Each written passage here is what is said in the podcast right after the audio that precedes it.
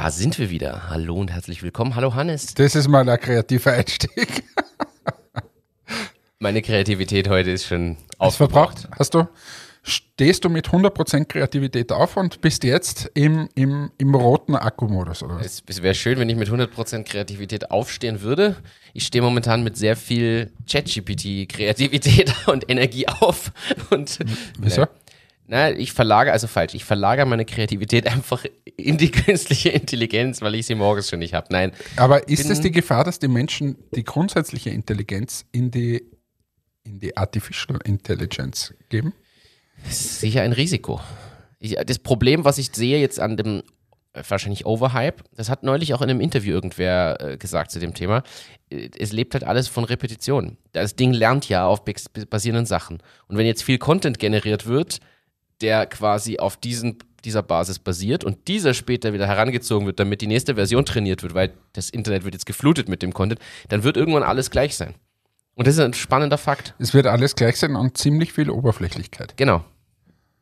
Und wenig, äh, gleichzeitig hören vielleicht Leute auf zu hinterfragen. Also was ich ja jedem sage, du ja auch, ChatGPT nicht einfach hinnehmen, sondern als Basis nehmen oder auch mal prüfen, ob das stimmt, was da passiert oder Vergleich, also die Arbeit zu 100 Prozent auslagern. Prüfe, wer sich ewig bindet. Genau. So. Um was geht's heute? Um was geht's heute? Wir haben verschiedene Themen. Also wir könnten anfangen mit dem weltbewegendsten Thema. Sag. Mondflässer. so. Ist, also das sind die Themen, die die Welt bewegen. Thema 2, Plastiklöffelgate. Wir kommen immer übrigens immer mehr zum, also das ist kein Business- und Freunde-Podcast mehr, das ist schon so nutzloses. Feindschaft und Löffel-Podcast. nutzloses Wissen und irgendwelchen Blödsinn. Können wir jetzt einfach ein Business-Thema vorher machen, damit der Podcast Business Podcast heißen darf und dann kommen wir zu diesen ganzen Allerweltsthemen. Natürlich. Wir haben da ja, wir haben da ja Wir Sachen. brauchen übrigens eine Kategorie Allerweltsthemen. Allerweltsthemen. Ja, brauchen wir. Stimme ich dir zu? Den Jingle baue ich dir demnächst nie, mal. Also, nie, weil es dich nicht mehr freut. Am Anfang warst du noch motiviert, dass du einen Jingle nach Es ist ein Zeitthema. Es ist ein Zeitthema, wie du selbst weißt. Weiter. Bitte. Was haben wir für ein Business-Thema? Ich habe hier wirklich ein großes Business-Thema, um, wieder so ein weltwirtschaftliches. Österreich hat 14,5 Milliarden Euro in Subventionen gesteckt, die nachweislich klimaschädlich sind. Also wir haben über Covid-Krise jetzt so mit anderen Wirtschaftssystemen, wir subventionieren durch Unterstützungsmaßnahmen, aber auch generell zum Beispiel äh, Abbau von äh, äh, gewissen Rohstoffen, die, sagen wir mal so, zum Beispiel Kohle, Gas und solche Themen, die vielleicht eigentlich durch alternative Energiequellen ersetzt werden könnten. Zum Beispiel. Und es sind in Summe 14,5 Milliarden Euro allein in Österreich gewesen. Und da gibt's, da spielen viele Industrien mit rein äh, und, und viele Dinge, aber da ist jetzt mal die Frage, wäre es nicht sinnvoller, Unternehmen zu unterstützen, zum Beispiel auch Startups, die vielleicht innovative Lösungen haben. Jetzt ist, wie gesagt, ich äh, mache es mal sehr plakativ und sage, oh, es geht um Gas und Benzin, es geht um viele, viele weitere, sonst kommt man nicht auf 14,5 Milliarden. Aber da sind viele Themen dabei, wo man sagt, hey, wäre es nicht spannender, aufstrebende, jüngere, kleinere Unternehmen zu subventionieren, zu unterstützen, dass die größer werden? Vielleicht auch nicht mit geschenktem Geld, sondern Risikoübernahmen, Investments und ähnlichem, statt einfach sehr viel Geld in die Riesen zu stecken, die dann auch noch der Welt nicht gut tun, würde ich mal so sagen. Uh. Boah, das ist um diese Zeit, da, da, ist mein Energielevel schon zu niedrig. Okay. Für heute. Aber ich versuche es trotzdem. Ja, natürlich wäre es sinnvoll. Und es wundert mich nach wie vor. Und jetzt geben wir mal das Wort Startup aus dieser Dinger.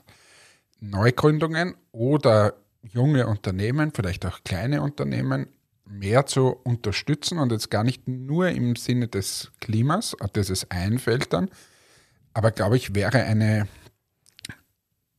eine wirklich wichtige Aufgabe. Wir konzentrieren uns aus meiner Sicht zu sehr auf die großen Konzerne, aus den Großunternehmen, weil die einfach ähm, die größte Lobby haben und sich die teuersten Anwälte und Lobbyisten und so weiter leisten können.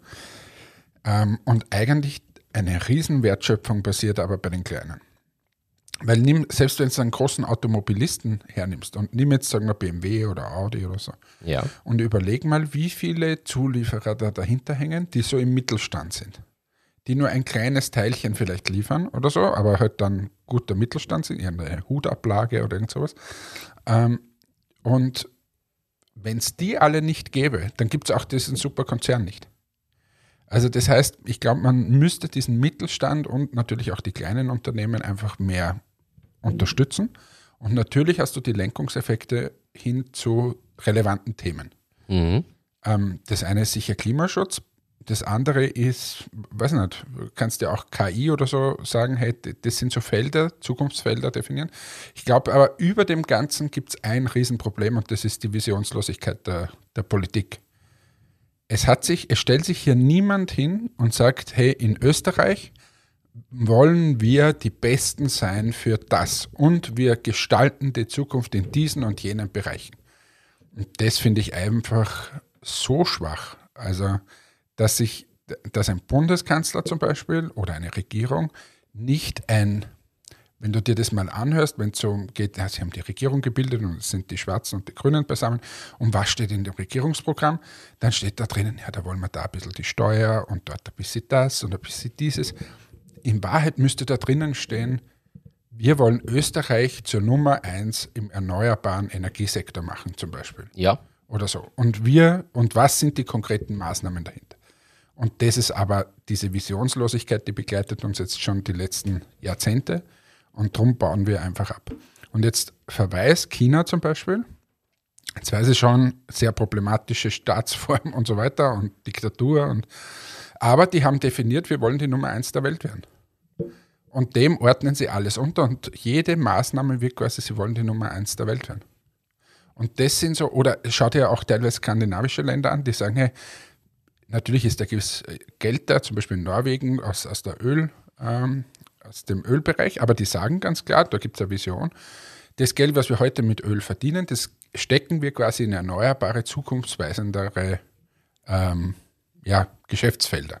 Und aber genau durch dieses Mindset sind sie auch da weit vorne dran, weil sie rechtzeitig genau diese Einstellung hatten und Dinge aufbauen, die zu einem Zeitpunkt, wo es entweder kein Öl mehr gibt oder es keiner mehr will oder es umwechseln muss, nimm, sind sie schon so weit vorne, weil sie dieses Mindset nimm haben. Nimm Dubai. Also nochmal, schwierige Staatsform, über das will ich jetzt nicht, ich verstehe das. Aber die haben auch gesagt, du, irgendwann wird diese, diese Ölquelle da mal versiegen und wir gehen in den Tourismus. Habe ich letztens gelesen, ich glaube, Dubai ist überhaupt das, das beliebteste Reiseziel der ganzen Welt. Oder? Das habe ich auch gelesen, war ich erstaunt, hätte ich nicht mitgerechnet. Hätte ich auch nicht gedacht, aber ist jetzt Nummer eins.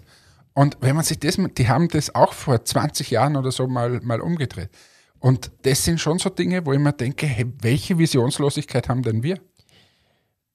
Und wenn man zum Beispiel, äh, ich sage, sage, wenn man sagt, wir wollen das Land werden mit den besten Forschern oder so wie Deutschland Dichter und Denker und so, dann muss ich doch dort in dieses Feld extrem viel Geld hineinpumpen. Ja.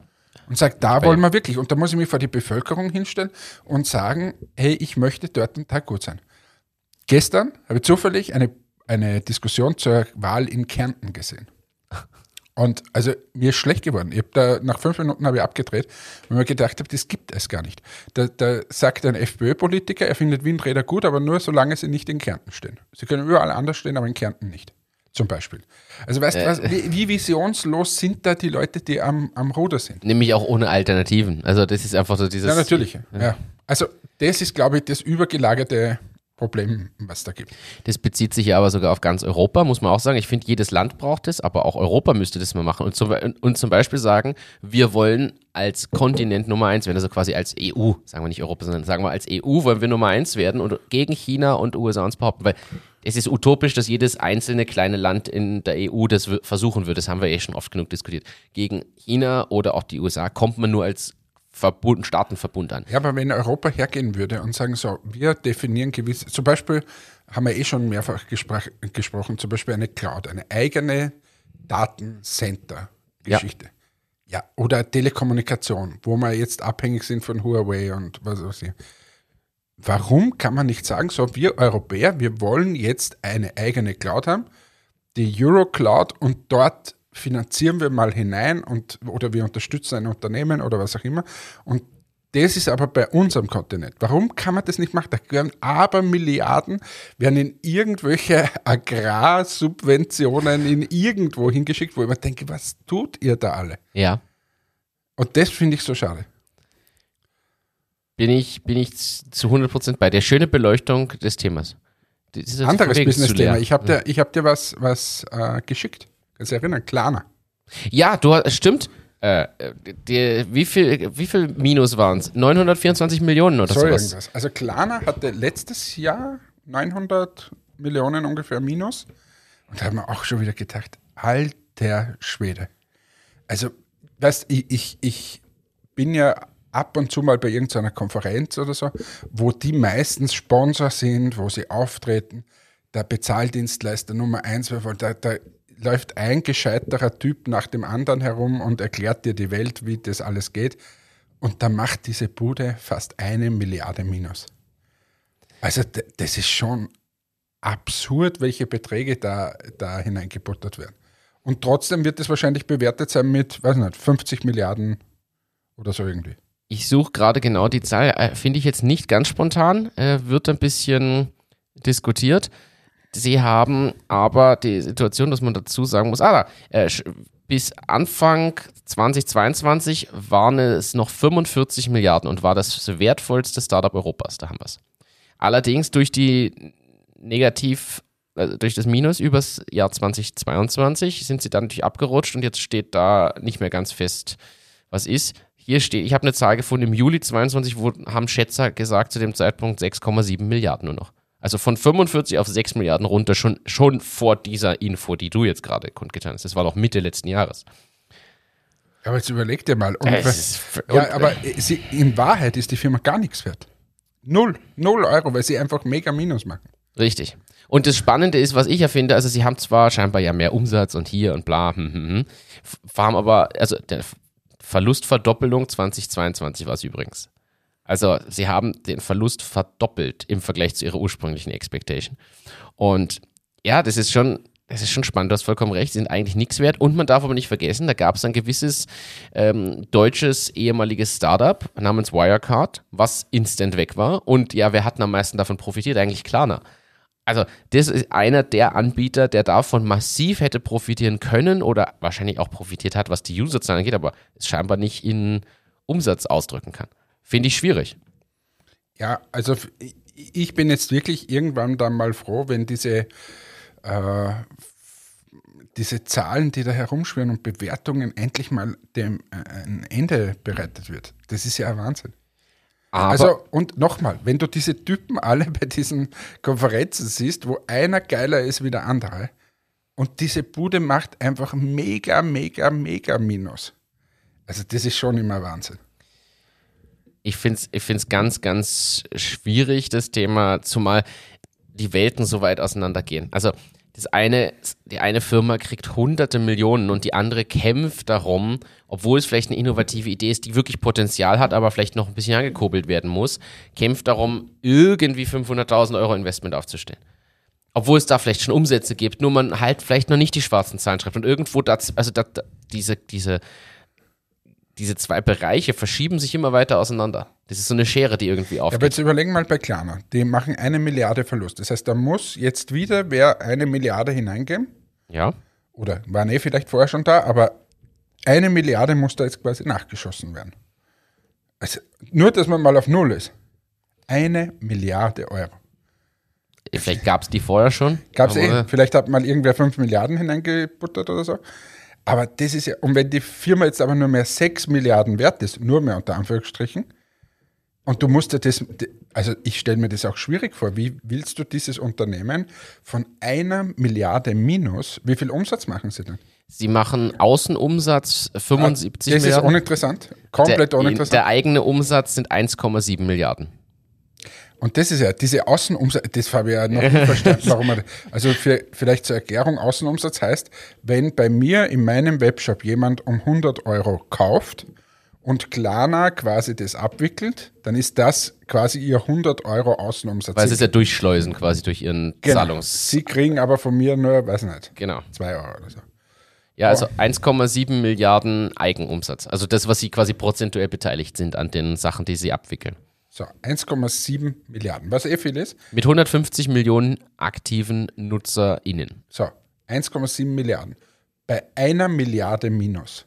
Das heißt, also Und mehr. gleich, gleich Hinweis dazu, sie haben im Juli 22, daher war der vorige Bericht scheinbar auch, im Juli 22 frisch 800 Millionen Dollar aufgenommen in einer Down-Round. Also da gab es Geld zu einer deutlich schlechteren Firmenbewertung als vorher Aber schon. 800 Millionen Dollar ist, wenn du das in Euro wieder umrechnest, sind wir eh nur mehr bei 700 irgendwas.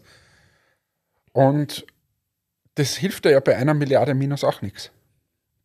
Und dann machst du unter Anführungsstrichen nur 1,7 Milliarden Umsatz. Also Umsatz ist ja, wie man sieht, nicht gleich Gewinn. Also, also das ist wirklich, das steht auf sehr wackeligen Beinen. Die Frage ist, sind sie nicht schon too big to fail, weil immer irgendwer kommen wird und das unterstützt, ausbaut oder wie auch immer. Ja, weiß nicht. Aber Es sehr, sehr schwierig, glaube ich. Ganz, ganz schwierig. Ganz, ganz schwieriges Thema. Spannend aber zu beobachten. Kriegen wir bestimmt wieder, weiß ich jetzt schon, wir kriegen zu dem Thema sicher wieder Sachen zugeschickt. Ja. Ich Sorry, hab- Martin Eder. Ich habe hier tatsächlich noch ein anderes äh, Business-Thema, weil du es dir ja auch gewünscht hast. Also ein Thema, das schleppe ich schon seit äh, meinem Aufenthalt in Kopenhagen vor inzwischen über einem Jahr mit mir rum. Da gab es Vorträge zum Thema Green Innovation. Und ich habe mir das als Thema aufgeschrieben für uns mal. Und du bist ja studierter, auch Innovations- und Produktmanager. Und da kam die Aussage, und ich finde die spannend zu beleuchten, du kannst du wahrscheinlich entweder sehr kurz beantworten oder ein bisschen ausführen. Dort kam die These, dass Green Innovation nicht dem Wettbewerbsgedanken im ersten Schritt unterliegen sollte. Weil Innovation ja immer auch aus ein bisschen wettbewerbsgetrieben ist, weil es gibt irgendwie einen Mitbewerber, man will innovativer sein, um mehr Produkte abzusetzen, macht also irgendeine Innovation, damit man ein neues Produkt bringen kann, was dann besser ist als der Mitbewerber, der macht dasselbe wieder, so dieser Hin- und Herkampf. So. Ein gewisser Anteil an Innovation steckt ja in dem Wettbewerbsgedanken drin. Und die haben aber dort gesagt, die da die Dis- Podiumsdiskussion damals hatten, haben gesagt, nein, das Problem ist, wenn man das macht, denkt man nicht offen genug und hat gleichzeitig Zahlen, Umsätze und solche Themen auch im Kopf oder macht nur das Minimum, um sich zu unterscheiden vom Mitbewerb, weil man dann sagt, naja, im Wettbewerb brauche ich ja nur so viel machen, damit ich mich unterscheide. Und die echte grüne Innovation für Nachhaltigkeit und Co. sollte frei von dem sein, um wirklich das große Ganze rauszuholen. Wie siehst du das nämlich mit deinem Background im Produkt- und Innovationsmanagement? Naja, also äh, da sind aus meiner Sicht wahnsinnig viele Begriffe gefallen, die man so gar nicht miteinander verwenden kann. Zer- Zerteilen wir es ein bisschen und versuchen dann eine Lösung zu. Okay. Fangen wir mal mit dem Innovationsbegriff an. Ja. Was ist überhaupt eine Innovation? Was eine Innovation, magst du sagen, oder? Nein, ich lasse mich jetzt von dir bitte aufklären. Deshalb frage ich ja dich. Du, du bist für mich da jetzt wirklich der Experte in dem Okay, Bereich. also eine Innovation ist eine Produkt- oder Prozessidee oder was auch immer, eine Idee, die ich dann am Markt oder in einer Firma, in einer Organisation oder was auch immer einführe und die dann erfolgreich ist. Dann wird es erst zur Innovation. Vorher ist es eine Idee. Ja. Da kommt nirgends vor, dass das besser ist wie beim Mitbewerb und so weiter. Ja. Warum habe ich jetzt gesagt, nicht nur Produkt, weil meistens denkt man Innovation und dann ist irgendwas neu und alles geil. So. Aber es gibt unfassbar viele Innovationen in Unternehmen. Das heißt, jemand hat im Unternehmen zum Beispiel eine gute Idee, wie man sich verbessern kann. Ja. Äh, und diese dann quasi nicht nur von der Idee, also eine Idee zu haben, sondern diese dann im Unternehmen zu implementieren und erfolgreich zu machen, dass das Unternehmen was davon hat, ist sozusagen eine Prozessinnovation. Das muss sich überhaupt nicht vom Mitbewerber unterscheiden. Das ist für aus der eigenen Betrachtung, wir sind einfach besser geworden und das nennt man dann Prozessinnovation.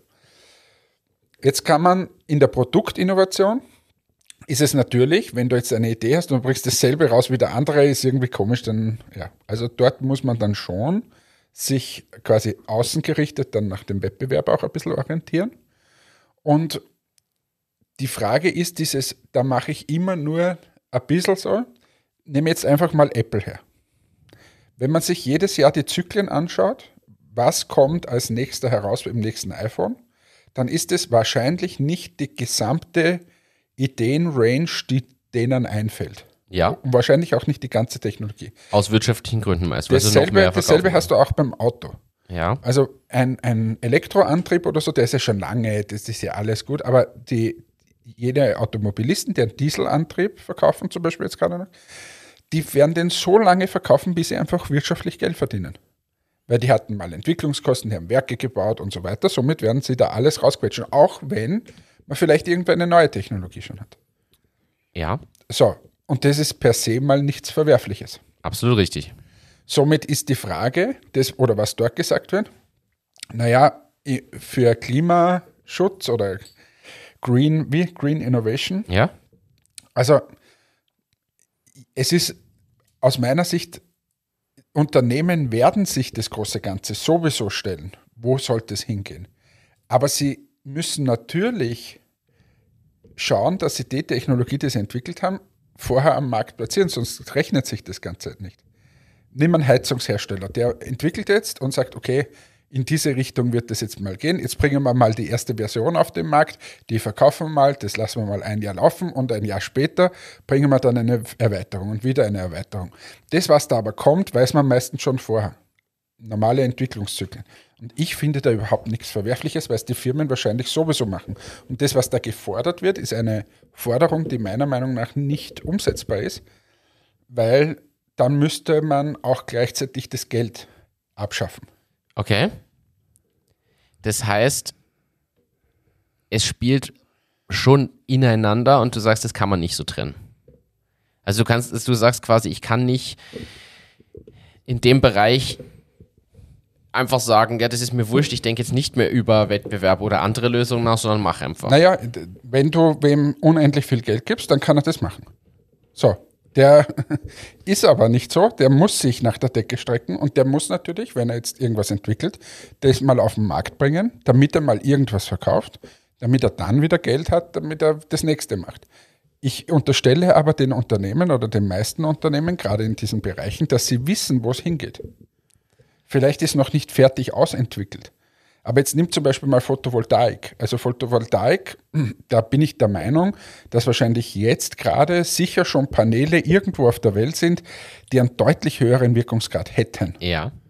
So, und die werden aber wahrscheinlich teilweise künstlich sogar noch zurückgehalten. Wie hält man das künstlich zurück? Indem, dass die unendlich teuer sind Ja. zum Beispiel. Und da bist du jetzt in den quasi Produktmanagement-Zyklen, in den Produktlebenszyklen drinnen, wo man sagt, am Anfang extrem viel in, also, äh, Kosten drauf, dann muss man es extrem teuer machen, das, das äh, Produkt, und dann wird es halt sukzessive günstiger und dann kommt die nächste Technologie. Sieht man beim Fernseher zum Beispiel. OLED kommt heraus, der OLED-Fernseher kostet 10.000 Euro und zwei Jahre später kannst du ihn um 800 Euro kaufen. So, und genau das muss mit jeder Technologie im Prinzip passieren, außer man gibt extrem viel Geld hinein, dann muss nicht so passieren, weil da kann man auch viel mehr Geld in Entwicklung. Es ist dann egal quasi, ob man was verdient hat, dann wird es wahrscheinlich schneller gehen. Okay.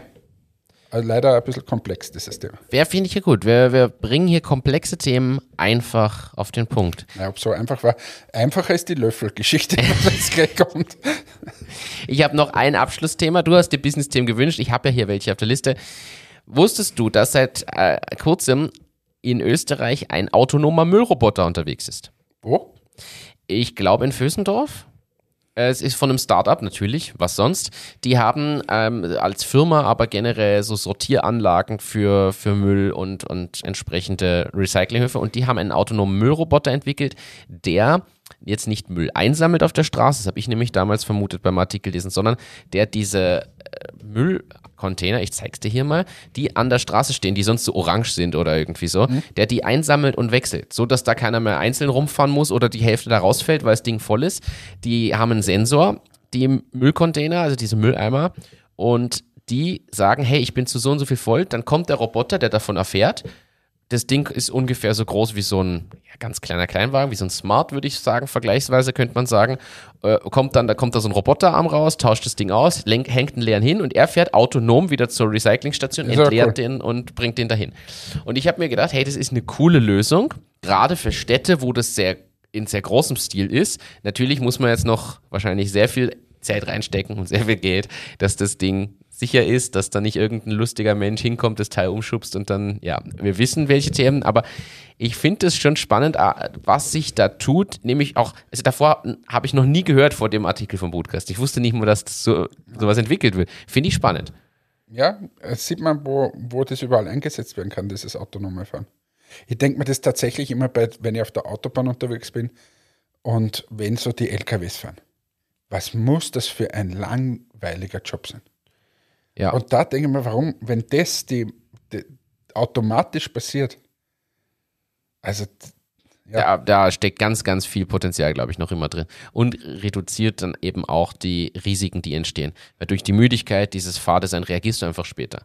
ja, dann kann er endlich mal die Zeit fürs Kreuzworträtsel nehmen. Übrigens, das erst, ich bin gestern das erste Mal, ich war gestern in Graz bei einem Termin eines sehr großen österreichischen Unternehmens. Fängt mit A an und hat eine blaue Schrift. So, du weißt, von dem ich spreche. Na, Und auf dem Rückweg aus Graz musste ich das erste Mal, war ziemlich spät schon zeitlich, am Abend äh, vor so einem Tunnel stehen bleiben. Ich fahre da so auf der A9 und auf, da kommen immer so Tunnel und auf einmal steht da riesig Stopp und alle Ampeln gehen auf einmal auf Rot und ich musste fast eine Notbremse, weil mir das so spontan kam. und was war? Nichts. Ich stand da fünf Minuten. Ich vermute, dass irgendein Techniker innen im Tunnel was gemacht hat und wieder durch die Seitenausgangstür raus ist oder irgendwas war. Oder es kam dir ein Geisterfahrer entgegen. Und sie haben es halt Kilometer davor gesperrt. Ah, so, und der dann aber schon wieder rausgezogen und umgelegt. Okay. Ja, ich stand dann auf einmal da und habe schon irgendwie gedacht, das wird jetzt noch Ja, lustig. gefährlich ist nur, wenn dahinter die Leute nicht aufpassen. Genau, äh, kam zum Glück keiner. Ich habe Warnblinker angemacht, aber ich war um zu einer Zeit unterwegs, wo scheinbar auf der A9 schon keiner mehr unterwegs sein wollte. Ja, fand, fand, ich, fand ich interessant. Wir haben noch zwei große Themen. Haus raus. Benutzt du Plastiklöffel? Nein. Das ist der nächste Käse. Also, also wir haben ja unser Löffelgate da angefangen. Ich habe gesagt, ich, man isst einen Joghurt nur mit, mit oder auch Smacks oder Cerealien oder so, mit äh, einem kleinen Löffel. Ge gefühlt wurde ich von 90 Prozent der Zuhörerschaft korrigiert, dass es anders ist, dass man großen Löffel nimmt. Und, Moment, dann kam die Kinderlöffel-Diskussion. Die haben wir hier noch gar nicht besprochen. Die kam in unserer Chatgruppe da, Genau. dass, wie, Es gibt Kinderlöffel, die quasi wie große Löffel sind, aber kleiner, weil für Kinder. Das sind quasi die großen Löffel für Kinder und die sind Ja, genau, genau. zwischen kleinen und großen Löffeln. Okay. Und jetzt kam die Diskussion auf, wer mit Kunststofflöffel, darf ich übrigens das Wort Plastik mal ein bisschen aus dem Sprachgebrauch, es ist ein Kunststoff. Ein Kunststofflöffel, ja. So, und dieser Kunststofflöffel, ob man das isst oder nicht. Ich esse mit keinem Kunststofflöffel. Warum? Weil mich das an die Kindheit erinnert. Ja, Also das ist so kindlich und ich bin ja kein Baby mehr. okay. Isst du mit einem Kunststofflöffel? Ja, aber nur bestimmte Dinge. Und ich unterscheide sogar, und jetzt kommt es, ich unterscheide zwischen einem Eierlöffel und einem Teelöffel. Ein Teelöffel ist für mich aus Metall, ein Eierlöffel ist für mich aus Kunststoff. Und ich habe, keine Ahnung, gelernt als Kind schon, das, wir haben Eier, egal ob hart gekocht, weich gekocht, die ich so quasi Löffel mit einem Kunststofflöffel gegessen. Genauso wie ich Joghurt Also jetzt aus habe ich Becher. mal, mal eine Frage an deine Mama. ja. Sie hört ja diesen Podcast, Ja. bitte liebe Grüße. Ähm, wie war das bei euch? Wa- War das so, dass, dass du da gesessen bist in deinem Hochstuhl und in den Windeln und deine Mama hat sich vor dich hingesetzt und hat gesagt, schau her, das ist Eierkuchen, das ist Pfannkuchen, das ist ein Berliner. Das ist der Kunststofflöffel, den nimmst du für das Ei und das ist ein Metalllöffel, den nimmst du für... Wie war das? Ich möchte einfach nur mal entgegnen, ich habe vorhin mit deinem deutschen Kollegen, den du hier bei Entmedics hast gesprochen, der hat gesagt, er hat es völlig verstanden, die Diskussion, und er kann sich aber gut vorstellen, wie irritiert du geschaut hast bei dem Thema. Und nein, ich kann dir das nicht mehr genau sagen. Das ist halt einfach so. Bestimmte Aber wa- Dinge, was- du weißt ja auch nicht, warum. Ja, schon, aber, aber, habt- aber du hast so ein, ein, ein wie, wie sagt man das, ein detailliertes, diffiziles Verhältnis zu, zu Begriffen? diesen Begriffen und, und Gegenständen, wo mir denke, wow, das ist ja Wahnsinn. Also, und du, du referenzierst immer auf die Kindheit. Also in der Das Kindheit, sind die Schäden, die entstehen. äh, äh, da, da ist ein Ei, ist das jetzt? Dann Stimmt ja auch, habe ich auch. Aber ich kann mich erinnern, dass, also mit Plastik, wurde ich, ich dir mich heute der, noch der Kunststofflöffel hingelegt. Es gab bei uns immer zu Hause Kunststoff und Metalllöffel. Und ich Eier esse ich, seit ich mich erinnern kann. Meine Mom wird jetzt sagen, wahrscheinlich hat sie das nicht so gehabt und irgendwann kam, keine Ahnung. Ich esse auch heute noch ungern mit einem Metalllöffel Eier. Ich, ich, es wenn es nicht anders geht, mache ich's. Übrigens, Aber- Eier ist eine gute Geschichte. Ich habe früher Ja. immer Eier, ich muss jetzt irgendwie die Kurve kratzen, habe ich Eier, ich koche ja gerne, wie du ja weißt, Ja. habe ich immer Eier gemacht und ich habe es nie hinbekommen, dass so ein schöner, weicher Kern ist. Wie weich? Also flüssig oder einfach nur Kann ich soft? mittlerweile einstellen. Kann Ja? ich einstellen in meiner. Hast du einen Eierkocher? Nein? Achso. Aber ich habe es herausgefunden, wie das geht. Wie kochst du Eier? Ich nehme einen Topf mit Wasser, bringe den zum Kochen. Wenn das Wasser kocht, lege ich vorsichtig mit einem Löffel das Ei rein und ich weiß, dass ich zum Beispiel den, Wei den gelben Kern noch flüssig mag und dann sage ich, Alexa, bitte stell einen 4 Minuten 30 Sekunden Timer, dann weiß ich, muah, 4 Minuten 30. da ist das Gelbe noch richtig flüssig. Wenn ich will, dass es noch so softig ist, sind es eher 6,5 bis 7 Minuten. Kommt auf die Eiergröße an. Wenn ich will, dass es einfach durch ist, 10 Minuten. Und der Blick, schon wieder denkst du gerade so, äh, okay. So, nochmal zu deiner Mama. Jetzt, Wie, äh, Hast du mit drei Jahren schon Eier gekocht? nein, habe ich nicht. Jetzt er, erzähl mir, wie du das Na, machst. ich mache das so. Also ich, ich, ich mache übrigens oft Ei im Glas. Aber ähm, Ei im Glas. kennst du nicht? Du kochst Du- sie, du- dann, du dann schälst du sie am, also Ja. nach dem Kochen und legst sie dann zum Beispiel, kannst alles Mögliche hineinmachen, aber kannst sie auch einfach so hineinlegen, ein bisschen Salz drüber und dann kannst du quasi das Ei im Glas zerstechen und dann rinnt Achso, dieser du Kern. vorm Kochen haust du es ins Glas. Nein, nicht vorm Kochen, nach dem Kochen. Nach dem Kochen, ja. Dann zerschlage ich es, schäle ich es und gebe dieses weiche Ding in, in das Ach so, Glas. ja. Das, was man halt sonst auf einen Eierbecher rauf tut. Richtig. Okay, Aber ich schäle es komplett ja. Und gebe es ins Glas. Und im Glas kannst du jetzt aber dann zum Beispiel was mit Zwiebel Ah. und ein bisschen Schinken und ein Käse. Und dann stichst du da rein, dann zerfrinnt dir das. Und Ah. hast noch nie in, an, es gibt zum Beispiel in guten Lokalen mit Lachs und so.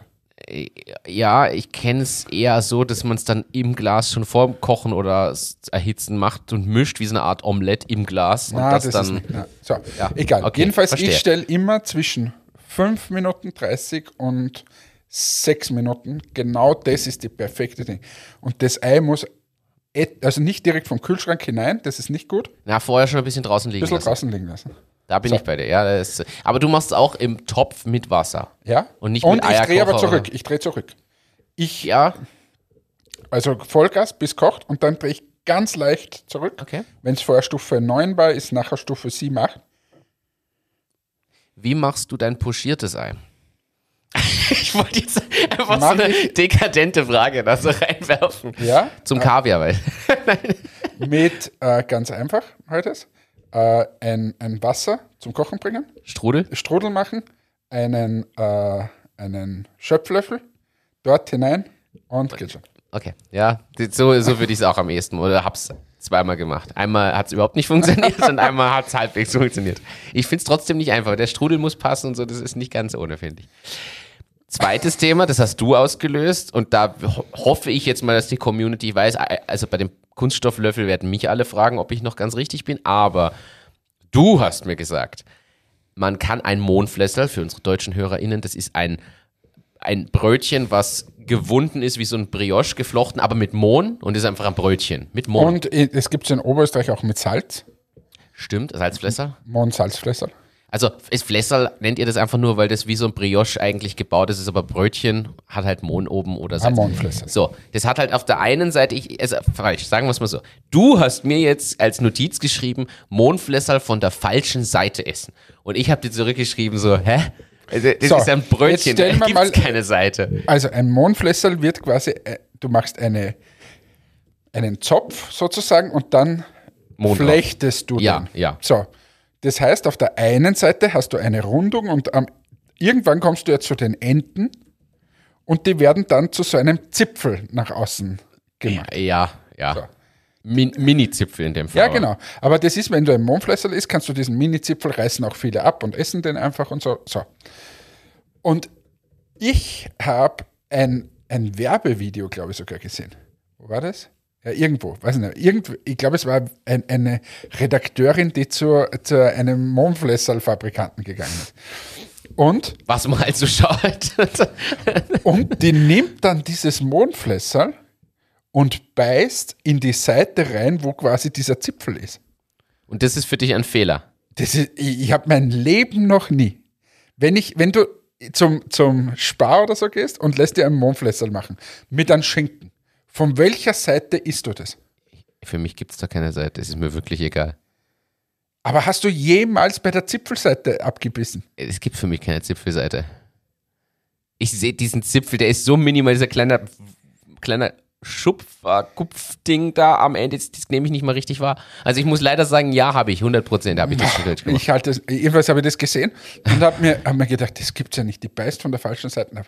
Und darum habe ich das geschrieben. Und du hast gesagt, das müssen wir gleich wieder besprechen. Ja, weil das für mich, auch- also das ist für mich so, das, das war so die Erkenntnis. Jetzt bin ich gespannt, da bin ich wirklich auf die Zuschriften gespannt. Gibt es für Brot und Brötchen, die in irgendeiner Form bedingt durch die Herstellung, wie von dir beschrieben, eine Art scheinbaren Anfang und Ende haben, gibt es da die richtige Speiserichtung? Was meinst du? Naja, scheinbar. an, an, an Baguette Was zum Beispiel du hat es nicht. scheinbar? Baguette Es hat ist es nicht. das Ende. An Semmel hat das auch nicht. An Baguette hat das nicht. Äh, mir fällt nicht- selbst an Salzstangen hat das nicht. Oder Richtig? Richtig? Kann man von allen Seiten essen, aber Mondflässerl hat einen vorne und einen hinten. okay. Hinten ist das mit dem Zipfel. Ich bin übrigens, ich glaube, ich bin bei der intuitiv, würde ich, wenn der Zipfel richtig ausgeprägt ist, würde ich den wahrscheinlich immer als letztes nehmen, weil es ja ungut ist, da drauf zu beißen Komplett, komplett. Aber wenn der so minimal ausgeprägt ist und es gibt gerade so beim Hofer oder so, so solche, da siehst du es fast gar nicht ja, mehr. das, da, da Diese ich maschinell, dabei. ich glaube, so, ich glaube, die maschinell gemachten, da wirst du es fast nicht mehr Mir ist merken. das vielleicht, ja, weil das so, so, ja, weiß ich, Ja, was du meinst. ja. Aber bei denen, die richtig guten Mondflösser, die hinten so einen richtigen, wo das so schön geflochten ist, das ist doch das Ende. Ich lasse es mir wahrscheinlich intuitiv. Ich habe noch nie drauf geachtet, muss ich Ja, gestehen. sorry. Ist in Ordnung. Ist, du bist hier in einem Safe Space. Wir können darüber reden.